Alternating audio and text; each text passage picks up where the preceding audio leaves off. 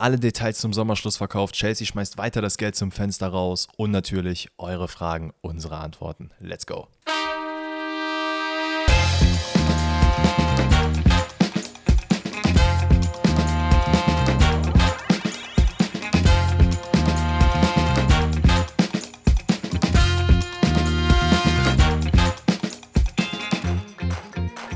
Hallo zusammen, herzlich willkommen zu einer neuen Folge Pfosten rettet. Ladies, Gentlemen, Tiere, wir haben es jedes Mal.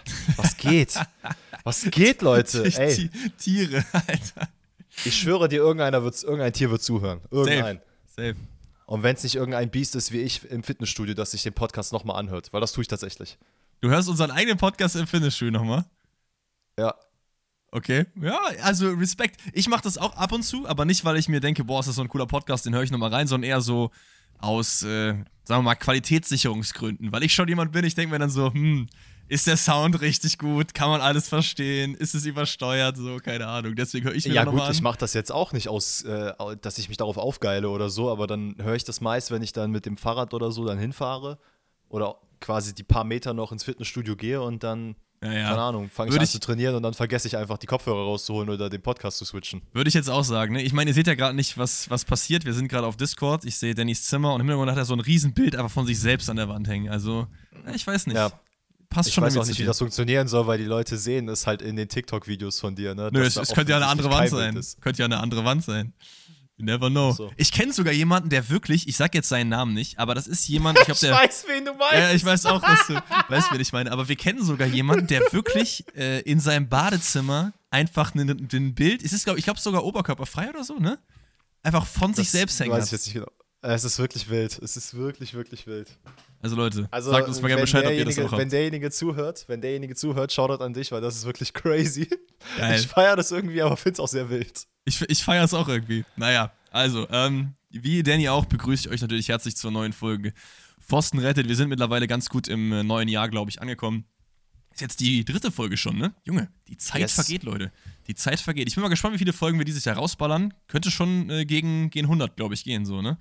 Also, wenn man in Insgesamt 52, meinst du? ja, ja, 52 Wochen und dann ein, zwei Wochen Pause vielleicht. Wir schauen mal. Ähm, genau, was steht heute auf dem Plan? Heute ist das erste QA des Jahres. Das heißt, ich habe euch wieder gefragt, Leute und Jungs und Mädels, schickt mir mal bitte eure Fragen zu. Falls ihr nicht wisst, wo, ähm, auf meinem Instagram-Kanal ist auch in den Shownotes verlinkt. Da werde ich immer so, entweder Mittwochabend, Donnerstagmorgen oder so, immer so einen Sticker machen. Und äh, da könnt ihr dann eure Fragen einreichen, um in der Donnerstagsepisode von Pfosten rettet dabei zu sein. Heute haben wir, glaube ich, 10, 11 Fragen oder so rausgesucht, waren einige Banger dabei. Und die werden wir beantworten. Aber zuerst geht es natürlich wieder um noch ein paar andere aktuelle Fußballthemen. Und da hat der Danny sich ein paar rausgesucht. Ähm, ja, also so gefühlt jeden Tag passieren irgendwelche neuen Transfergeschichten. Ähm, das Internet ist wirklich voll und ich habe auch das Gefühl, diese Transferperiode ist die krasseste, zumindest ähm, was die Wintertransferperi äh, Wintertransferperioden angeht. Ey, wirklich jeden Tag gibt es irgendwas Neues. Ähm, da hatten wir am Montag noch darüber gesprochen, dass gewisse Transfers äh, fast fix sind oder halt gar nicht funktionieren und es ist genau das Gegenteil wieder passiert. Leute, ihr kennt es, es ist jedes Mal so. Jedes Mal, wenn wir ir- euch irgendwas sagen, könnt ihr mal davon ausgehen, dass zwei Minuten später die Medien etwas anderes berichten. Ähm, so, auch, so auch tatsächlich bei Jan Sommer. Ich meine, wir haben nicht gesagt, dass der Transfer nicht stattfinden wird. Da haben wir gesagt, so, hm, okay, alles klar, sieht gerade jetzt nicht so prickelnd aus. Ähm, ja, und äh, Stand jetzt, was heißt Stand jetzt? Stand heute Mittag, äh, ist der Jan Sommer in München angekommen und hat auch schon die ersten äh, Trainingseinheiten mitgemacht. Sieht gut aus im Bayern-Trikot auf jeden Fall. Ich muss ehrlich gesagt sagen, ich hatte, war ja eher so das Lager, ähm, weiß nicht, ob das noch passiert, weil ich fand so dieses, dieses, was die Medien so kolportiert haben, dieses, was war denn das, 9 Millionen Angebot wurde abgelehnt oder so. Weiß ich jetzt auch nicht im Nachhinein, weil im Endeffekt sind es dann 8 plus 1,5 geworden, was jetzt Ja. nicht so weit weg von den 9 Millionen ist. Also das wurde anscheinend ja dann auch wieder größer gemacht, als es letztendlich war so. Ähm, ich glaube, das ist aber generell oft so, dass wenn Angebote abgelehnt werden, dass man dann als ähm, Zusehender oder wenn man das halt liest, sich so denkt, so, oh, boah, krass, die haben es einfach rejected. Dabei ist es einfach nur so ein ganz normaler Prozess der, der Verhandlung, dass man halt sagt, okay, das ist uns nicht gut genug, wir gucken nochmal, geht's noch ein bisschen besser so. Ähm, Ey, oftmals ist es ja auch so, dass die Transfer, äh, Tr- Transfersummen gar nicht das Ausschlaggebende sind, sondern irgendwelche anderen Klauseln, die da drin sind oder leistungsbezogene Prämien oder so, die einfach halt nicht stimmen, weswegen der Verein dann nochmal sagt, ja komm, da müssen wir nochmal was dran ändern. Ähm, weil ich habe nämlich jetzt auch gelesen, dass also diese 1,5 Millionen Bonuszahlungen sollen, glaube ich, eintreffen, wenn er die oder wenn Bayern die Champions League gewinnt. Und vor ein paar Tagen gab es noch ein Angebot, wo es hieß, dass sie, glaube ich, eine Million Euro Bonuszahlung haben. Und dann hieß es in den Medien auch so, ja, die haben das äh, abgelehnt. Und jetzt bei 500.000 mehr scheint Gladbach angeblich zugesagt zu haben. Also dann wissen ja, wir natürlich ja. auch, dass da sehr viel Verhandlungspoker mit drin ist und es darüber hinaus auch einfach man wollte es auf die lange Bank schieben, weil äh, das, das ist nämlich auch noch äh, Teil der ganzen Geschichte. Gladbach hat sich bewusst dazu entschieden, Jan Sommer so lange wie möglich zu halten, weil man eben nämlich noch einen Torwartersatz suchen sollte. Und man ist auch äh, bei Montpellier fündig geworden, mit Omni auch ähm, ein Schweizer Mann, der jetzt zwischen den Pfosten stehen wird bei Gladbach. Ähm, also den Statistiken nach auch eigentlich ein äh, sehr solider Ersatz, hat sehr, sehr ähnliche Statistiken wie Jan Sommer. Ich glaube aber auch, und da nehme ich dich mit auch rein, äh, haben wir beide ihn jetzt ehrlicherweise auch noch nicht so oft spielen sehen, ähm, können das dementsprechend nur von Statistiken und halt dem, was man halt so in den Medien liest, so ein bisschen äh, wiedergeben. Aber ja, ich bin sehr gespannt. Also wie gesagt, laut den Statistiken ist er auf jeden Fall ein sehr interessanter Mann. Ähm, geht oder kommt, glaube ich, fürs gleiche Geld, ist 29 Jahre alt. Ja, ich bin auf jeden Fall gespannt. Also was Gladbach immer mal so für Transfers tätigt, da ja, sind schon oft vielversprechende Leute dabei gewesen. Ja, ich, ich sehe das aber da genauso wie du. Das ist ein Name, den hat man vielleicht schon mal gehört. Ähm, aber ich hätte den jetzt auch niemals Montpellier zugeordnet, ehrlicherweise. Also wusste ich gar nicht, dass der da äh, Stammtorwart ist. Und ähm, keine Ahnung, ist immer so eine Wundertüte gefühlt. Aber wir sind ja auch nicht die Gladbach-Scouts, die werden da schon ihre, äh, ihre Hausaufgaben gemacht haben und das wird schon ein guter Mann sein, da bin ich mir echt sicher. Ähm, du verjüngst dich natürlich um einiges, um fünf Jahre auf jeden Fall. Das heißt, Omlin könnte natürlich, wenn er gut einschlägt, der Mann sein, der Gladbach vielleicht wieder in Richtung Europa äh, nach oben schiebt. Würde ich ihm auf jeden Fall gönnen, wäre ganz geil, aber deswegen äh, verzeiht es uns, dass wir jetzt da irgendwie eine krasse Prediction irgendwie machen können, weil wäre einfach irgendwie nicht, nicht true, weil wir halt nichts über den Mann halt wissen. So. Ähm, über Jan Sommer wissen wir aber allerdings einiges. Und ich glaube, es war ähm, für beide Seiten, also sowohl Bayern als auch Jan Sommer, eigentlich ein, ein guter Schritt. Also ich finde, es ist schon viel Geld für jemanden, der äh, so alt ist. Auf der anderen Seite äh, muss man natürlich auch überlegen, dass Bayern gerade wieder mit dem Kader, den sie gerade haben und äh, der Form, den sie auch eigentlich haben, in der Lage ist, die CL zu gewinnen. Und das ist, glaube ich, schon so was, was in, in den Köpfen der, des Vorstands auch so drin ist und was sie nicht verstreichen lassen wollen. Und dafür brauchst du halt jemanden, der zwischen den Pfosten steht, der auf jeden Fall eine gewisse Qualität hat. Und ich mag Sven Ulreich, aber mit Sven Ulreich gewinnst du bei, beileibe nicht die, die Champions League so. Und mit Jan Sommer kann das schon passieren.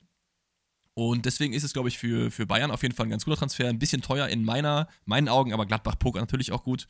Und äh, von Jan Sommer natürlich auch. Ich meine, der Mann ist 34, der hat äh, bei der Schweiz super krass gut gespielt, lange bei Gladbach gewesen, da auch eine immer gute Performance eigentlich gemacht. Ähm, hat, glaube ich, auch international für viel Furore gesorgt, weil als so kleiner Keeper, ich meine, wie groß ist er? Auf jeden Fall deutlich unter 1,90, soweit ich weiß. Ähm, trotzdem mhm. mit seiner Sprungkraft so katzenartig, hat mich so ein bisschen an Cassias erinnert ähm, so gut zu performen und jetzt dann mit 34 zu den Bayern eine Saison Stamm spielen und dann halt gucken, vielleicht noch eine Saison dahinterher oder so, ich weiß es ja nicht, was seine Zukunftspläne sind. Ich finde es gut. Das ist halt das Interessante daran, weil ich finde, zu sehen, dass halt er einen Vertrag bis 2025 unterschrieben hat, was er ziemlich sicher bewusst auch gemacht hat, ähm, zeigt ja auch, dass Bayern jetzt nicht nur eine halbe Saison mit ihm plant, sondern auch schon langfristig sagt, okay, wir wollen ihn eventuell dann sogar ja, ich will nicht sagen als Nummer eins, aber man ist ja jetzt, man kann jetzt auch jetzt noch nicht absehen, wie Manuel Neuer sich entwickelt. Du hast einen Jan Sommer, der aktuell, glaube ich, mit äh, in der besten Phase seiner Karriere ist.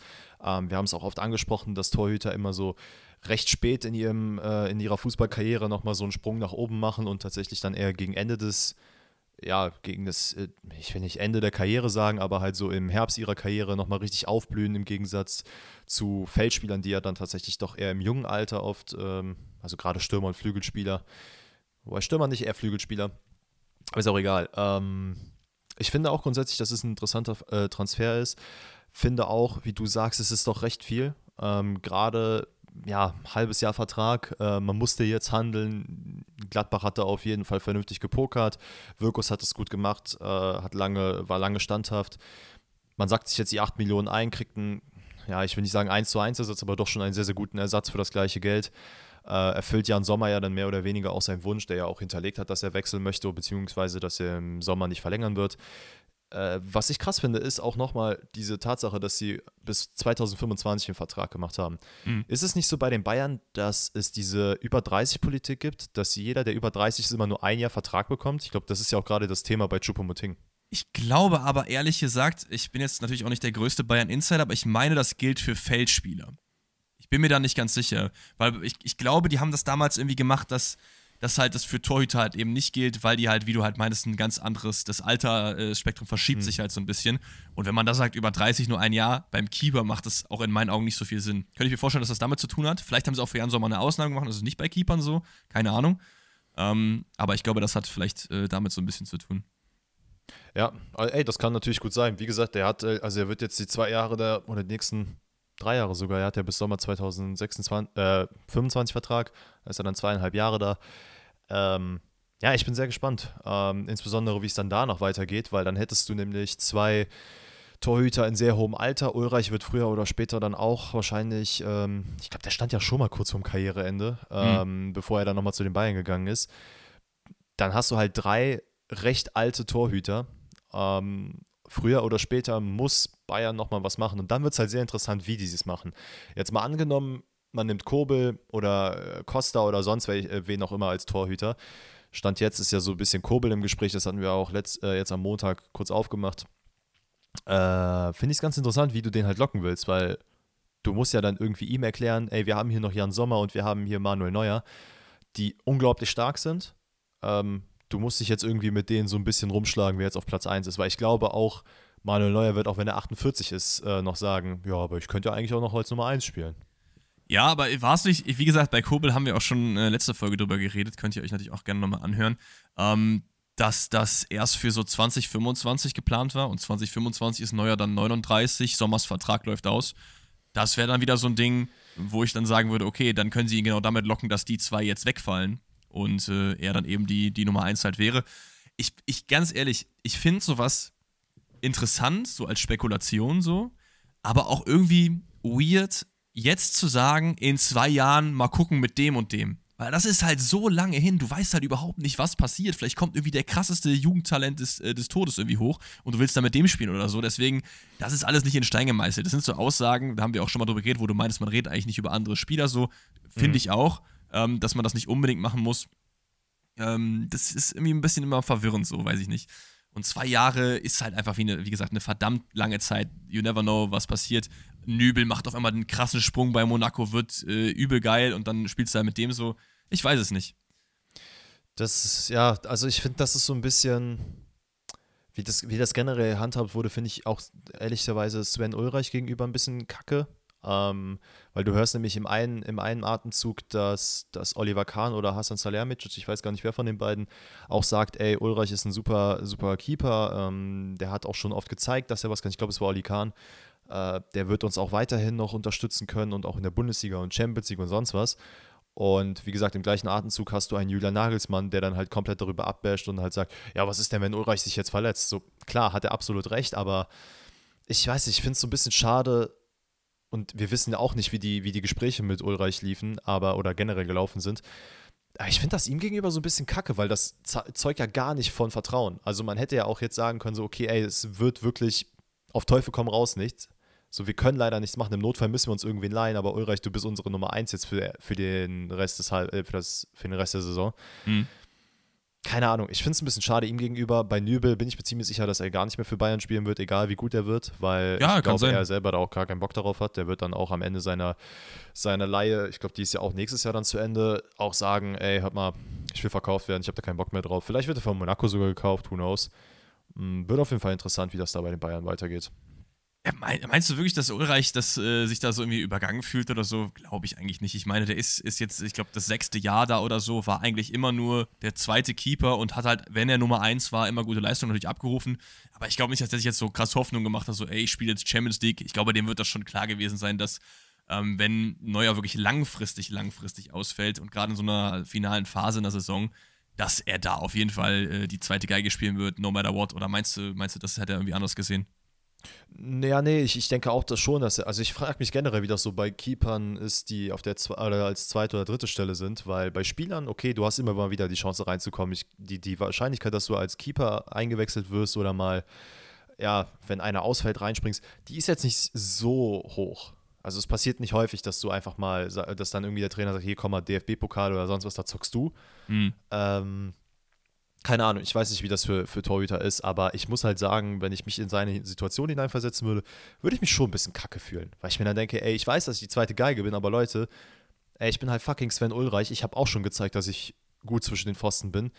Es ist kein Problem, wenn jetzt Jan Sommer nicht kommt oder ihr keine 10 Millionen ausgeben wollt, setzt mich dahin, ich mach das schon. Das Problem ist, glaube ich, weniger die Tatsache, dass man das Sven Ulreich auch zugetraut hat, äh, sondern ist dem geschuldet, dass man einfach zwei unglaublich krank junge Torhüter dahinter hat, die gar keine Erfahrung haben. Wirklich so null. Ja. Die, ich habe ja. hab Videos davon gesehen, ey, das ist gar kein Disrespect gegen die, aber wenn ein stärkerer Windstoß kommt, kippen die um. Ey, aber ich habe gerade mal so durchgeschaut, Sven Ulreich Statistiken, wie viele Spiele er für die Bayern gemacht hat und es waren eigentlich immer mindestens zweistellig, jede Saison, außer eine einzige Saison. Also in, sowohl in der Bundesliga, zum Beispiel 18, 19 hat er neun Spiele Bundesliga, drei DFB-Pokal, äh, 21, 22 hat er äh, sechs in der Bundesliga, eins in der Champions League, zwei im DFB-Pokal. Also der hat jetzt schon gar nicht, gar nicht gespielt, so, ne? Mhm. Und ich glaube, ich glaube, er ist ja auch mit der Perspektive dahin gegangen, so, ne? Wenn du mit, ich meine, 26, 27 ist er gekommen, du weißt, du bist nicht die Nummer eins bei den Bayern. 100 Prozent. Ja, nein, natürlich nicht. Das, das, das war ja auch, das war ja noch ein bisschen ich, ich weiß nicht, ob es die neue Prime war, weil der gefühlt ja schon viel hatte. Ähm, aber der ist ja, also wenn du weißt, dass du zu einem Verein wechselst, wo, keine Ahnung, David De Gea, ähm, Courtois, Neuer, solche Leute äh, auf Platz 1 sind im Tor, mm. dann wechselst du, also deswegen fand ich PSG zum Beispiel so krass. Weil dann ja, ja. bist du dir ziemlich sicher, dass du da hinwechselst und sagst, okay, ich bin Nummer 2 und das ist dann auch fein. Ähm, aber bei PSG war es ja zum Beispiel so, dass du Donnarumma und Keylor Navas hast. Und da wussten ja zu dem Zeitpunkt, Pochettino wusste ja gar nicht, wen er von den beiden einsetzen soll. Und stand jetzt, also es hat sich dann ja so geturnt, dass halt tatsächlich Donnarumma irgendwann die Nummer 1 geworden ist, weil ich glaube, man einfach zu viel Geld für ihn gezahlt hat.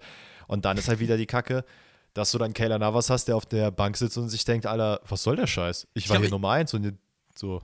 Ja, ich, ich finde es halt sowieso super interessant, nicht nur bei Keepern, sondern generell so Man-Management einfach. Ich glaube, wenn man so Fan ist und äh, das kriegt man gar nicht so krass mit. Man will immer, man überlegt sich immer so, boah, welche Spieler wären geil bei meinem Verein so, aber so, dass du halt, dass das halt Leute sind, Menschen sind, die auch irgendwie Ziele für sich selber haben, die spielen wollen, dass es halt wirklich eine sehr, sehr große Aufgabe ist, ähm, zu gucken, okay, welche Rolle haben, hat wer im Kader? Ich kann halt nicht zwei Keeper haben, die beide First-Time-Keeper sein wollen. So, das mhm. klappt halt meistens nicht so gut. Und dasselbe auf jeder anderen Position eigentlich auch. Wenn du jetzt Alfonso Davies hast und dann holst du dir, weiß was ich, äh, Ben Chilwell dazu, das funktioniert halt nicht, weil die wollen halt beide naja. die ganze Zeit spielen, so, ne? Und ich, das muss man halt auch immer so ein bisschen auf dem Schirm haben. Ich finde es aber auch interessant, irgendwie so ein bisschen darüber nachzudenken.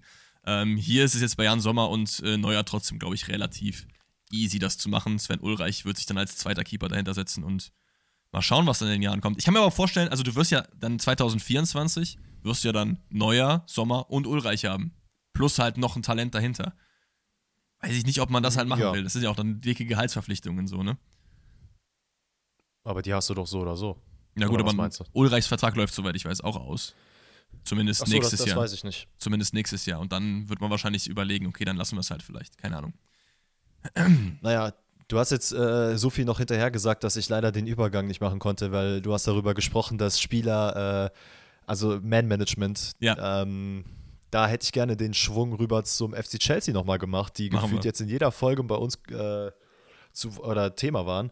Denn äh, es ist wirklich mittlerweile einfach nur noch ein Rätsel, wie diese ganze Kacke funktionieren kann.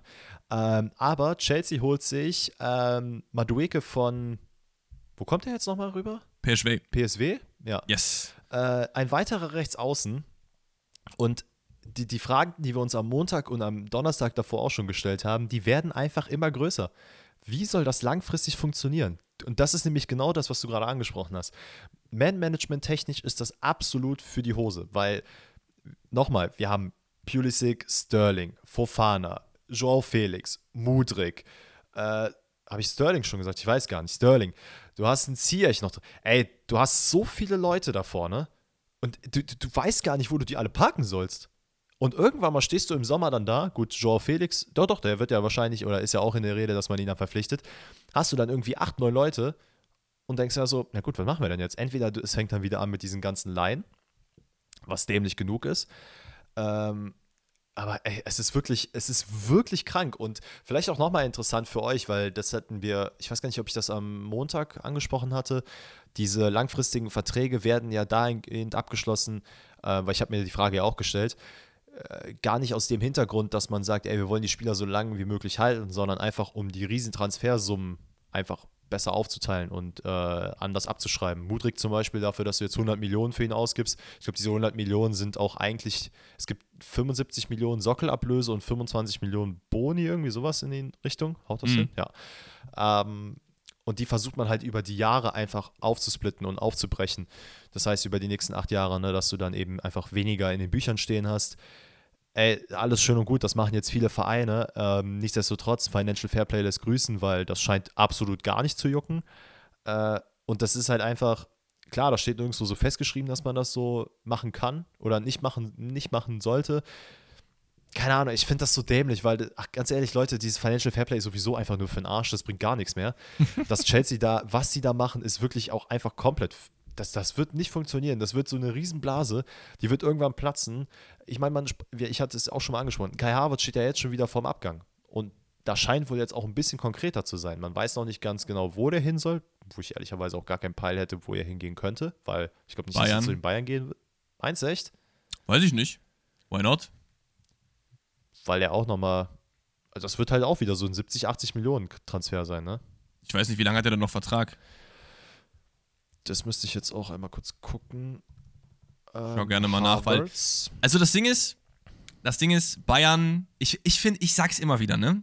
Aber ich finde es halt cool, wenn Bayern die besten deutschen Spieler hat. Das fand ich als Kind, das finde ich jetzt, ist einfach geil. Und Kai Havertz ist offensiv einer der besten deutschen Spieler, die, die wir eben haben. So. Und er kann auch Stürmer spielen. Ich weiß nicht, ob er das, das die präferierte Rolle ist, die er spielt. Ähm, ich weiß halt nicht, wäre natürlich ein bisschen viel Geld, ehrlich gesagt, ne? Also. Naja, ist halt bis 25 hat er noch Vertrag, also du kannst ziemlich sicher sein, dass wenn sie den jetzt im Sommer abgeben, dass sie den nicht für 20, 30 Millionen abgeben, weil sein Marktwert liegt jetzt gerade bei, bei 70. Ähm, boah. Ich, darfst aber auch nicht also vergessen. Ich glaube, es wird teuer. Natürlich, du darfst aber auch nicht vergessen, dass du zum Beispiel ähm, ja vorne bei den Bayern auch sowieso schon eine brachiale Qualität sowieso hast. Du hast Mane, Sané, Gnabry, Coman. Harvards, was soll noch kommen? Das heißt, für mich wäre sowas immer verbunden, auch mit einem Abgang auf der anderen Seite. Und dann wäre es ja wie bei Sommer und Omlin gefühlt so ein Plus-Minus-Null-Ding. Wenn du jetzt einen Nabri abgibst, der ist auch 70 Millionen wert. Weißt du, wie ich meine? Ja, aber wieso willst du diese Spieler abgeben? Ich will diese Spieler nicht abgeben. Ich will diese Spieler nicht abgeben. Aber ich kann sein, dass äh, ich finde schon, dass Harvards passt und ich könnte mir vorstellen, dass Bayern sich so entscheidet. Du weißt ja auch nicht, was die Spieler wollen. Ich habe keine Ahnung. Ich habe keine Ahnung. Ey. Also, wenn du mich jetzt fragst, ob ich lieber äh, Gnabry, Sané, Coman und Mané so behalte oder Havertz dazu mit einem von den tauschen, sage ich nein. Mache ich nicht. Aber passen wird's. Äh, ey, also, sorry, dass ich jetzt gerade so einen richtigen Themenbruch machen muss, aber es ist gerade die Einmeldung reingeflattert, dass Rudi Völler Nachfolger von Oliver Bierhoff wird. Geil. Und hier, das, das finde ich geil, weil jetzt sind wir so Breaking News direkt am Start und können drüber quatschen. Cool. Ähm, haben das wir noch was zu Chelsea zu sagen? Sonst gehen wir rüber zu Rudi Völler. Nee, das wäre der einzige Transfer, den ich tatsächlich ansprechen wollte. Ja, aber vielleicht nochmal von meiner Seite auch. Ich finde es ich find's Käse. Also, ich hoffe, es gibt eine dicke Blase und ich hoffe, es platzt irgendwie, weil die, das ist eine ganz, ganz komische Message an den Fußball. Also, ich meine, PSG und City haben wir auch schon länger so erlebt und äh, ihr wisst alle, dass der Fußball halt so, wie wir ihn kennen, nur so funktioniert. Mittlerweile auch das viel Geld verschoben wird, ähm, auch mal viel Geld in den Sand gesetzt wird, weil man es halt eben kann, weil man dicke Investoren hat und so. Das ist auch alles schön und gut, aber das hebt das Ganze nochmal auf ein anderes Level. Wir haben jetzt auch in den letzten Folgen zur Genüge darüber geredet. Wir müssen jetzt auch nicht mehr äh, darüber aufregen. Und dann lass uns doch lieber zu einem besseren Thema gehen, und zwar zu Rudi Völler, Nachfolger von Oliver Bierhoff. Gut oder es nicht ist, gut? Es ist irgendwie cool. Ähm, ihr müsst halt wissen, oh, als wir uns letztes Mal gesehen haben, war ich bei Alex und dann haben wir uns ein Video angeguckt von Rudi Völler, dieses berühmte Interview, wo ihm gefühlt äh, alles äh, zu viel ist und er sich darüber abfuckt und dem, ähm, wie heißt es, de, dem Interviewer einfach Waldemar Hartmann. Wirft, dass er schon, Ihr kennt das auch, mit, du sitzt hier mit zwei, drei Weißbier drin. Ja, ja. Es ist so geil. Oh Mann, ey. Ey, ich find's, ich find's gut. Also, ich glaube, es ist halt einer, zumindest habe ich den Eindruck, und das sage ich jetzt ne, weil ich mich damit auch nicht mehr beschäftigt habe, ob er es wird oder nicht, weil ich muss auch ehrlich sagen, der DFB hat mich in den letzten Tagen echt so gar nicht interessiert. Mhm. Aber ich habe so das Gefühl, dass er keiner ist, der, der sich halt diesen, diesen, dieser DFB-Struktur so richtig Also der, der bückt sich nicht dafür und lässt es einfach über sich ergehen, sondern ich habe auch das Gefühl, dass er dann mal Tacheles reden kann und auch mal sagt so, ey Leute, habt ihr den Arsch offen, so, das, das passt gar nicht, das können wir so nicht machen. Ähm, Finde ich gut, weil ich muss auch ehrlich sagen, ich habe jetzt keine andere Lösung auf dem Schirm gehabt und ich würde behaupten, dass er auf jeden Fall einen deutlichen Schritt nach vorne macht gegenüber Oliver Bierhoff. Ja, ich finde es auch. Also Rudi Völler ist auf jeden Fall ein etwas unbequemerer Kandidat als die, die wir in den letzten, äh, weiß ich nicht, 10, 20, 30 Jahren oder so hatten. Ich weiß gar nicht, wer da vor 30 Jahren war, ehrlich gesagt, kein Plan. Ähm, aber ich, ich bin eigentlich auch Fan. Ich bin schon auch Fan, weil Rudi Völler ist schon eigentlich jemand, der ein sehr ehrlicher Typ ist, auch immer gegenüber den Journalisten, vielleicht im Falle von jetzt diesem, diesem Weißbier-Interview mit Waldem Hartmann auch mal ein bisschen, bisschen zu drüber so, aber trotzdem einfach ein, ein grundehrlicher Typ, der auch ähm, das mit Bayer Leverkusen gut gemacht hat, der den Verein lebt und äh, ich glaube, ist auf jeden Fall einer der äh, besseren Kandidaten so. Wir hatten ja schon mal über unsere Kandidaten geredet, was wir gut finden würden und es war ja eigentlich der, der Konsens so, dass wir alle sagen, oder wir beide sagen, dass wir am liebsten jemanden haben, der eben nicht in die DFB-Struktur reingeht, der sich nicht dafür bückt, der ein bisschen unbequemer ist, der versucht da was aufzureißen und so weiter und so fort. Ähm, und das ist ja eigentlich schon so, ne? Also es ist halt die Frage, ob er das, ob er da wirklich so immer noch so sein wird, wie er dann eventuell damals gewesen ist. Mhm. Ähm, also, ey, Leute, ihr müsst auch wissen, wir wissen auch nicht, wie es damals gelaufen ist, weil das waren, also damals haben wir Länderspiele geguckt in dem Alter und fanden so, oh ja, ja. cool, da ist Deutschland. Und da hat uns nicht interessiert, wer da jetzt Sportdirektor, Sportvorstand oder sonst was ist. Ähm, Nochmal, es ist ja auch so, dass ja der DFB jetzt versucht, diese Sportdirektorrolle zu machen, dann halt darüber hinaus andere Gremien und dass du eben nicht nur eine Person hast wie Oliver Bierhoff, der alles entscheidet. Und wenn sich Rudi Völler tatsächlich nur auf das Sportliche bezieht und sich nur darauf fokussieren will, dann finde ich das gut. Ähm, ich glaube, er hat in Leverkusen auch gezeigt, dass er schon ein Händchen dafür hat, mit Spielern umzugehen ähm, auch darüber ja, entscheiden kann. Gut, das ist ja jetzt natürlich noch was anderes bei der Nationalmannschaft, aber der auch ein Auge dafür hat, so, ah, okay, der könnte was werden, der könnte was werden, der den Leuten zuhört.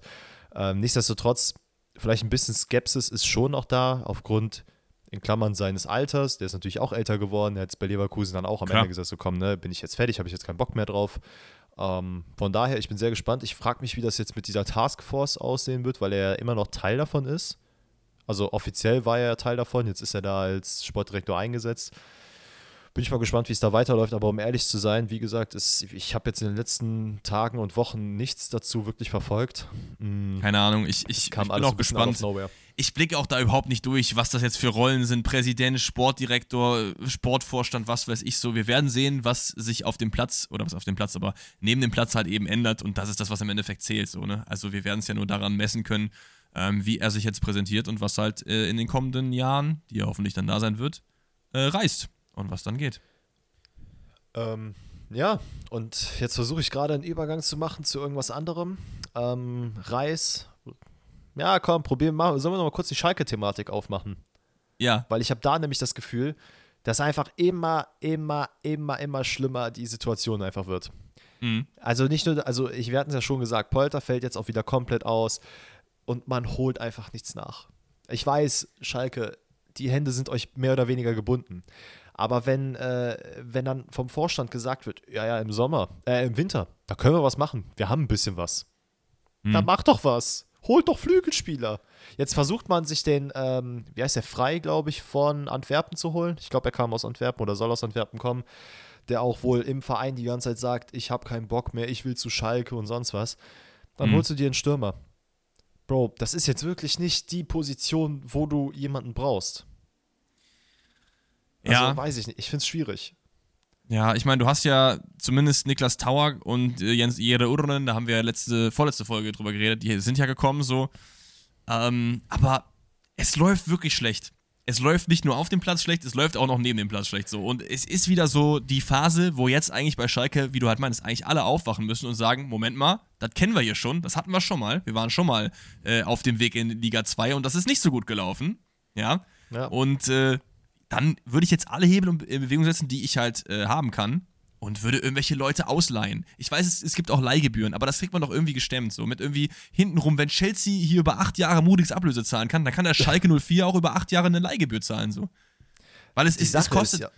es kostet ja, dich auch Geld, runterzugehen. Also, so, solange du in der Liga bleibst, bekommst du auch wieder Einnahmen so. Die du dann wieder benutzen kannst, um aus deinen Schulden wegzukommen so. wenn du wieder runtergehst, ich habe immer so, irgendwann steht mal so ein Gigant nicht mehr wieder auf. Und das haben wir schon oft erlebt. Aber nicht zu unserer Zeit eigentlich jetzt so. Irgendwann haben wir mal Schalke oder so, die nie wieder hochkommen. Oder Köln. Äh, ja, ey, ich meine, Alemannia Aachen war auch mal ein kleiner ja, genau. Gigant. Klar, äh, aber ich, was ich halt meine, ist, das sind, das, also Schalke ist für mich natürlich nochmal ein bisschen höher als Alemannia Aachen auf jeden Fall. Ähm, aber das habe ich jetzt nicht so krass erlebt, so für mich. Ich war da noch nicht so krass im Fußball drin, dass ich sage, boah, ich habe den Absturz von Alemannia Aachen erlebt. So, ich weiß, da war mal schlau drauf, geht zu den Bayern und das war krass so. Aber da habe ich nicht so eine Beziehung zu wie, zu FC, wie zum FC Schalke 04 so, ne?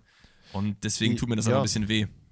Ich, ich denke aber auch, um ehrlich zu sein, wenn man sich halt im, im Winter hinstellt oder kurz vor der Wintertransferperiode hinstellt und sagt, dass man was machen kann.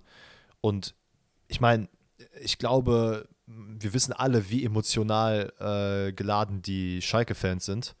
Ähm, die, also die haben ja auch keinen Bock nochmal auf zweite Liga. Die haben mhm. sich ja jetzt schon ausgekotzt, dass sie überhaupt äh, wieder so scheiße spielen. Ich meine, man hat, ich glaube, neun Punkte oder so aus der Stand jetzt Hinrunde. Also das ist ja. halt nicht geil, ne? Und wenn man dann jetzt sieht, wie der, wie der Vorstand alles arbeitet, dann, dann denkst du dir halt auch so, ey Leute, dass uns so Spieler wegbrechen, die dann einfach sagen, ich habe keinen Bock mehr, ich will hier weg nach einem halben Jahr. Ja, sorry, aber das gibt halt den Fans auch kein gutes Gefühl. Und das sollte, wie du sagst, eigentlich äh, einen Aufschrei geben innerhalb der, äh, der ganzen Struktur. Und dann, dann müsste es eigentlich heißen, oh scheiße, Leute, ey, der will weg. Und nach einem halben Jahr, das kann ja nicht sein. Haben wir irgendwie was falsch gemacht? Integrationsarbeit hast du nicht gesehen. Und das scheint ja nicht nur bei, äh, bei einem Spieler zu sein, das scheint ja wohl mehrfach bei vielen Spielern so der Fall zu sein.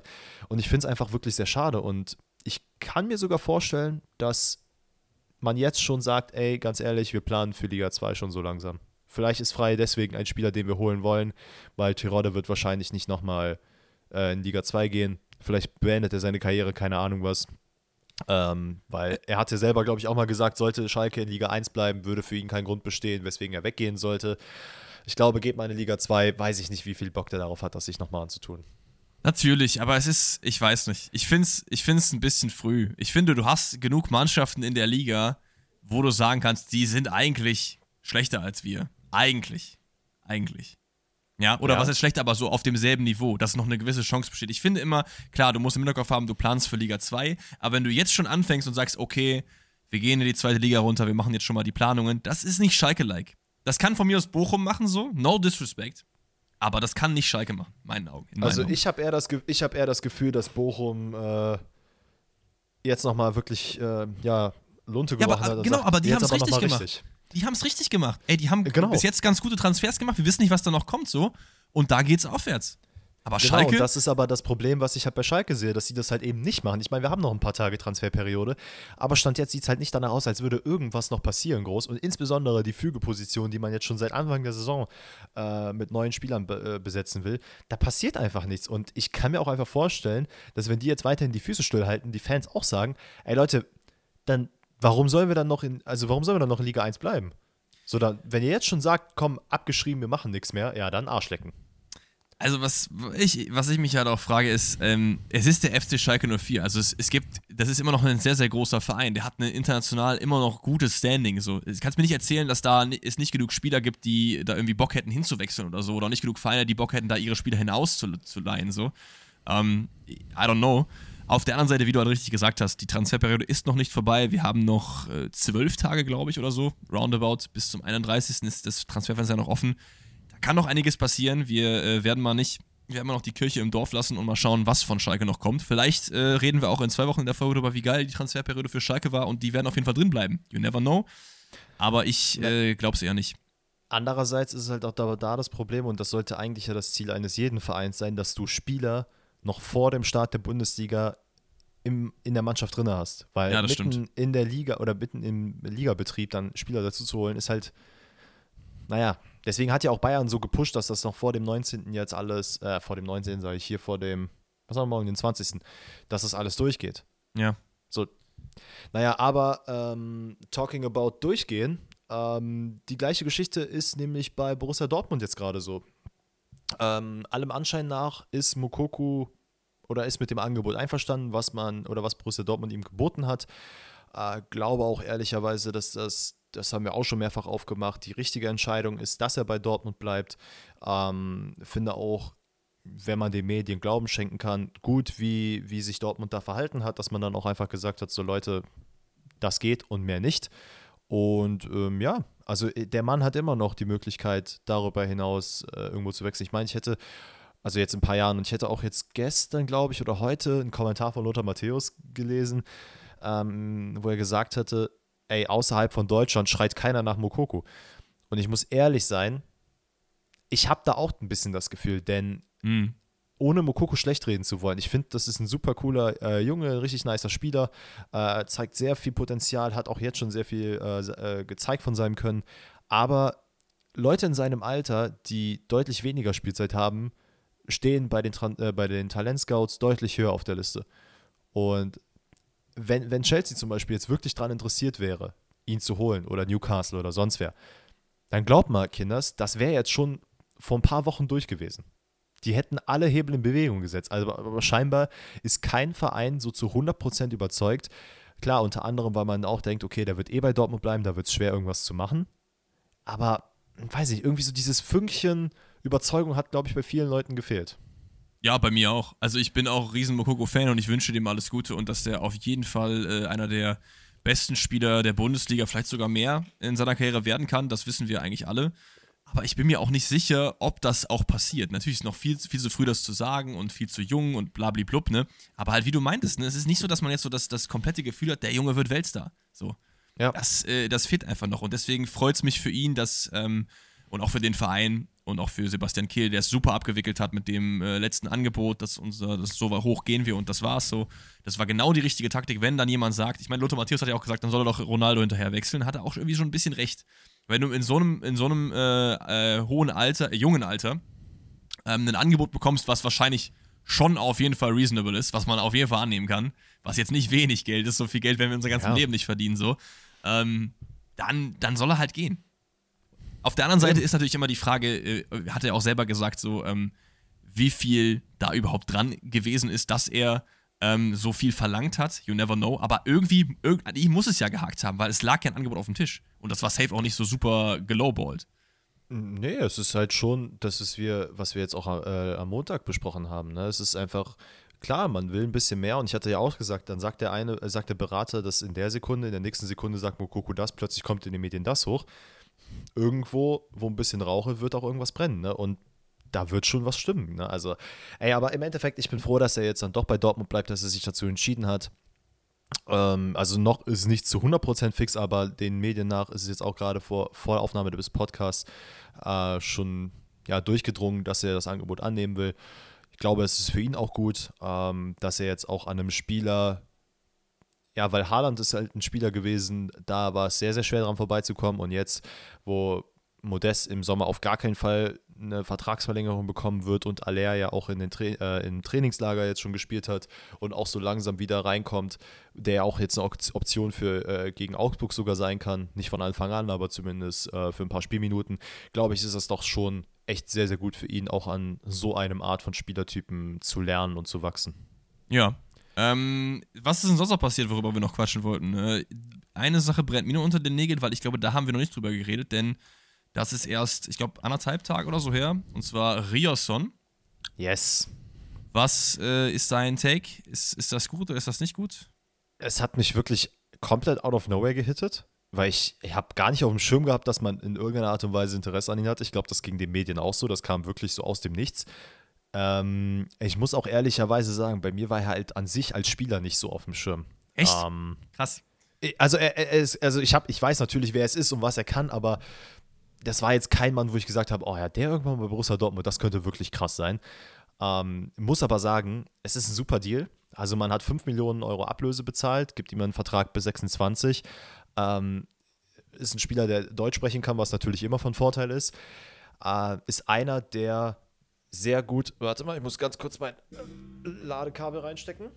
Kein Problem. So. Äh, ist ein Spieler, der halt wirklich sehr aggressiv und der keine Scheu davor hat, in Zweikämpfe zu gehen. Und das ist halt das, was ich auch oft bemängelt habe, was mir persönlich fehlt.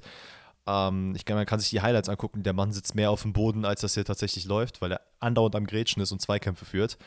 Ähm, ich glaube, sein Positionsspiel ist ein bisschen Ja, ich will nicht sagen äh, befriedigend oder ausreichend, aber es ist halt schon nicht sehr, sehr gut, weil er oft die Tendenz dazu hat, weiter vorne stehen zu wollen als hinten, was je nachdem, wenn man eine Fünferkette spielt, vielleicht jetzt nicht so schlimm ist.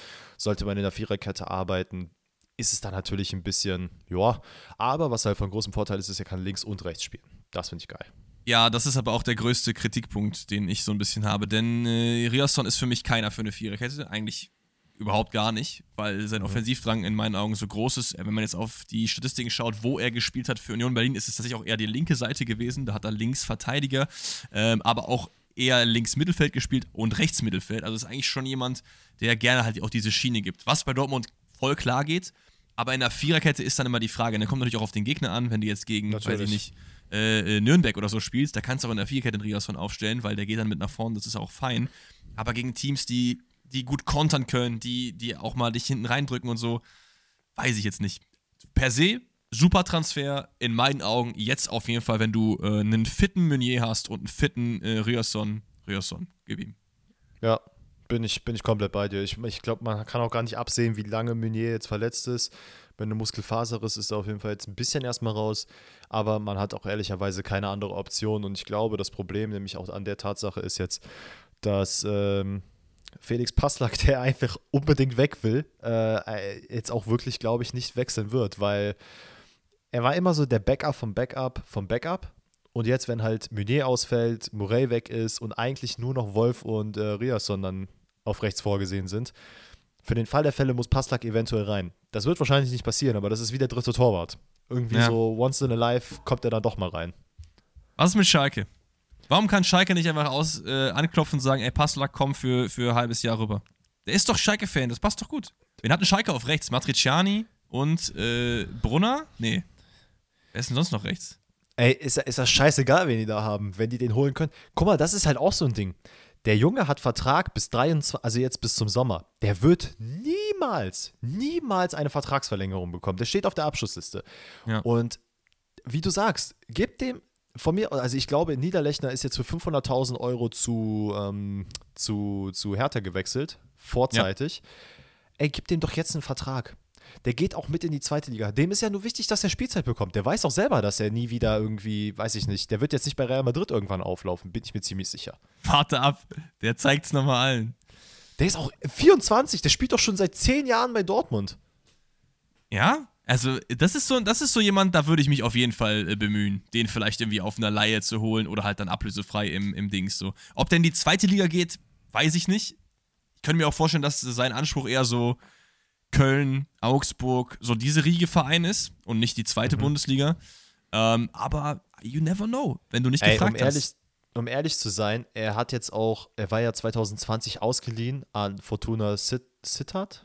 Sittert. Mhm. Ja, gut, dann ist äh, wahrscheinlich schon eher zweite Liga-Anspruch, ne? In die Ehre Devise. Dann denke ich mir halt auch so, deine Ansprüche können gar nicht so krass hoch sein. Klar ja. willst du irgendwo spielen in der ersten Liga, aber du weißt halt auch, du musst dich irgendwie wieder beweisen. Dann denke ich mir auch, mach doch den Step Back, geh zu deinem Lieblingsverein, zu deinem Herzensverein. Da wird dir keiner böse sein von Borussia Dortmund, der dann sagt, oh, der Passlack ist aber zu Schalke gewechselt. Der kam zu Dortmund und jeder wusste, der ist Schalke-Fan. So, ja. geh dahin, mach deinen Weg, spiel da zwei Jahre von mir aus, hol die wieder in die erste Liga und dann kannst du von mir aus nochmal irgendwo hinwechseln. Keine Ahnung, geh eine Riege höher, so Richtung Gladbach oder so, wenn du dann nochmal die Leistung gezeigt hast. Und dann spielst du eine solide Bundesliga-Karriere. Und wenn du dann noch weiter hinausgehst, go for it. Weil ich muss sagen, ich mag eigentlich, eigentlich Felix Passlack. Aber vielleicht ist es bei Schalke auch so, dass man sagt, okay, auf der rechten Verteidiger, rechten Mittelfeldseite, da hat man jetzt nicht so den, den krassen Bedarf, weil Passlack ist natürlich kein offensiver Flügeldribbler. Und wie du halt meinst, die brauchen eigentlich eher Flügelspieler. Naja. Ähm, haben wir noch was, was passiert ist, oder sollen wir zum QA rübergehen? Äh, ich habe tatsächlich nichts ansonsten. Ähm, nee. Okay, dann würde ich behaupten, starten wir mal rein ins QA. Eure Fragen, unsere Antworten. Und zwar, wir bleiben auch direkt mal bei Borussia Dortmund. Ähm, denn Tasmo fragt: Glaubt ihr, dass Sebastian Aller in der Rückrunde das erfüllen wird, was alle von ihm erwarten? Willst du die Frage beantworten oder soll ich als erstes? Ich glaube, das kommt erstmal darauf an, also ich beantworte die Frage, aber ich glaube, es kommt erstmal darauf an, was alle von ihm erwarten. Weil das ist, glaube ich, ich glaube, was die Fans erwarten, was der Verein erwartet, was er selber erwartet, das sind, glaube ich, alles sehr verschiedene Sachen. Und ich finde, man sollte ja sehr vorsichtig sein, die Erwartungen auch nicht zu hoch zu hängen, weil das einfach extrem unfair wäre. So, wir haben alle noch keine Chemo durchgemacht und wenn ihr es gemacht habt, dann gute Besserung auf jeden Fall an euch an dieser Stelle und hoffentlich müsst ihr das nie wieder tun. Ähm, denn das zieht dir, glaube ich, die komplette Energie raus. Und klar, er ist wieder zurück. Er hat im Testspiel innerhalb von neun Minuten drei Tore gemacht, was auch immer. Da haben wir auch ausführlich schon drüber geredet. Aber es ist ein Testspiel. Und ich hoffe, dass der eine Bombenrückrunde spielt, dass der von, weiß ich nicht, 19 äh, Partien, 17 Mal von Anfang an zweimal eingewechselt und macht 15 Tore. Aber wenn es nicht so ist, dann muss man dem Jungen auch halt Zeit geben. Und das ist mir ganz, ganz, ganz wichtig. Also ähm, glaube ich, dass er das erfüllen wird, dass er komplett einscheppert. Ich glaube es nicht. Ich glaube, er wird eine solide Rückrunde spielen, aber keine übermäßige. Ich, ich glaube tatsächlich, die Erwartungen sind bei, bei Borussia Dortmund vom, von der Spielerseite aus und glaube ich auch bei Borussia Dortmund Fans nicht so hoch, ähm, wie sie vielleicht von anderen Leuten, die, was die sich ein bisschen für Fußball interessieren, äh, sind. Was ja auch vollkommen okay ist, weil man, wenn man jetzt sich gar nicht per se mit dem, also näher damit beschäftigt, denkt man, ah, okay, krass, der hat jetzt schon so gut ge gepunktet und ist reingekommen, ey, der hat bestimmt krasse Erwartungen, da müssen wir, der muss bombardieren und der muss richtig krank sein. Äh, aber ich glaube, man ist schon davon ausgegangen, dass er tendenziell vielleicht so die komplette Saison wieder ausfällt. Wieder mhm. ausfällt oder generell ausfällt. Ähm, und das wäre auch vollkommen okay gewesen, weil an Nummer 1 steht halt einfach seine Gesundheit. Er hat es jetzt scheinbar geschafft. Er ist ja selber auch äh, ein bisschen überrascht davon, dass es dann doch so schnell geht, dass es da jetzt so gut funktioniert, aber sagt halt auch, dass er noch nicht an dem Punkt ist, wo er halt jetzt äh, sein sollte. Und ich glaube auch, dass man, deswegen ist es so wichtig, was ich jetzt gerade gesagt habe, dass man Coco verlängert hat, dass du ihn halt immer mal wieder für 20, 30 Minuten reinbringen kannst und dass du den einfach peu à peu reinbringst. Und klar, der könnte, ey, wenn der, wie du sagst, wenn der jetzt in 19 Partien 17 Tore macht, Alter, ich küsse deine Füße. Ich komme nach Dortmund und ich küsse wirklich deine Füße mega geil. Aber ich küsse ja auch die Füße, wenn du mir jetzt, mach zwei Tore und das ist auch vollkommen okay. Für mich ja. muss er persönlich, muss ich, ich habe gar keine Erwartungen dran, weil wer nämlich jetzt sagt, ey, ich fühle mich noch nicht so gut und wir beide hatten in einem Bekanntenkreis jemanden, der äh, eine Chemo hatte und wir wissen persönlich auch, wie es dann mit Ausdauertechnik und so ausgeht. Und wie es halt auch einfach, es gibt Rückfälle im Sinne von, du, keine Ahnung, du merkst plötzlich, boah, dein Körper macht doch wieder ein bisschen schlapper. Ich glaube, das ist bei, wenn du im Fußballbusiness bist, ist dann nochmal was anderes, weil du da genügend Ärzte hast, die das checken. Aber selbst wenn das passiert, ist das auch vollkommen okay. Also ich persönlich ja. muss sagen, ich habe gar keine Erwartungen an, äh, daran. Ich finde, das ist auch wieder so ein Fall von, es gibt halt auch größere Sachen als Fußball. Ne? Also wir alle wünschen natürlich, dass, dass, er halt da wieder gut durchstartet, aber das Wichtigste ist einfach, dass es ihm halt äh, äh, ähm, physisch, aber auch psychisch gut geht. So. Und äh, das ist ja auch eine, eine, mentale Belastung des Todes. So. Und, äh, Absolut. aber Alea, ich glaube, ich glaub, es wird auch von Verein, vom Verein ehrlich gesagt sehr, sehr gut gehandelt, alles so. Ähm, ja. Das ist jetzt nicht so, dass man da irgendwie jetzt groß irgendwie Druck aufbaut oder so. Aber wenn, wäre es auch schlimm, ehrlich gesagt. Das wäre schon, das schon ganz unterste Riege. Aber naja, es wird auf jeden Fall spannend sein zu sehen, was äh, der Junge in der Rückrunde reißt. Spannend sein zu sehen, was in der Rückrunde reißt, gerissen wird, ist es auch beim VfB Bochum. Denn Felix fragt, schafft der VfB Bochum den Klassenerhalt? Und wenn nein, welche Verstärkung bräuchte er? Bochum schafft den Klassenerhalt knapp nicht, ist meine Prediction. Haben wir auch schon in der äh, was war das für eine Montag. Folge? Montagsfolge, letzte Folge, ne? Genau. Haben wir darüber geredet, über die Predictions für die einzelnen Vereine. Ich glaube, dass auch mit äh, Kunde und Schlotterbeck, die jetzt gekommen sind, der Klassenerhalt nicht drin ist. Aber trotzdem finde ich, dass es beides sehr gute Verstärkungen sind. Was bräuchte es für Verstärkungen, um ähm, die Klasse zu halten? Da müsste ich mir jetzt erstmal nochmal kurz angucken. Ich wie immer super gut vorbereitet. Äh, mit wem Bochum jetzt in den letzten Spielen so gespielt hat und was mir daran nicht gefällt. Was ist denn dein Take?